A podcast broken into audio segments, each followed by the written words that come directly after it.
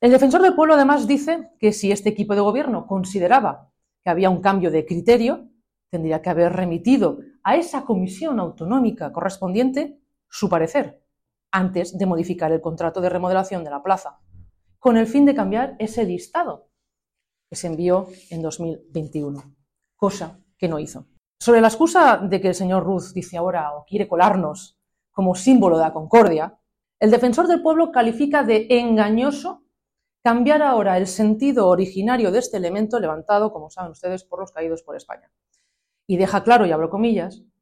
que los propios elementos arquitectónicos pueden tener significado por sí mismos, sin necesidad de evidenciarlo con una placa, máxime cuando desde su construcción no se ha consolidado en la población un significado distinto al que tiene desde el año 1940. Y con esto el Partido Socialista demuestra que no practica la memoria histórica, sino practica otro tipo de memorias que no en absoluto son las necesarias. Miren,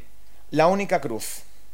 que molestaba y que ahora mismo molesta a los ilicitanos es, por una parte, la forma de hacer oposición actual del Partido Socialista destructiva y sin propuestas y sin trabajo, y por otra parte, estos últimos ocho años de Carlos González que han supuesto la pérdida de subvenciones millonarias por pura incapacidad. Por tanto, nosotros con esto zanjamos el tema, pedimos a la oposición que reconsidere su actitud, que trabajen de forma constructiva y que se olviden de la cruz porque la cruz no se va a mover.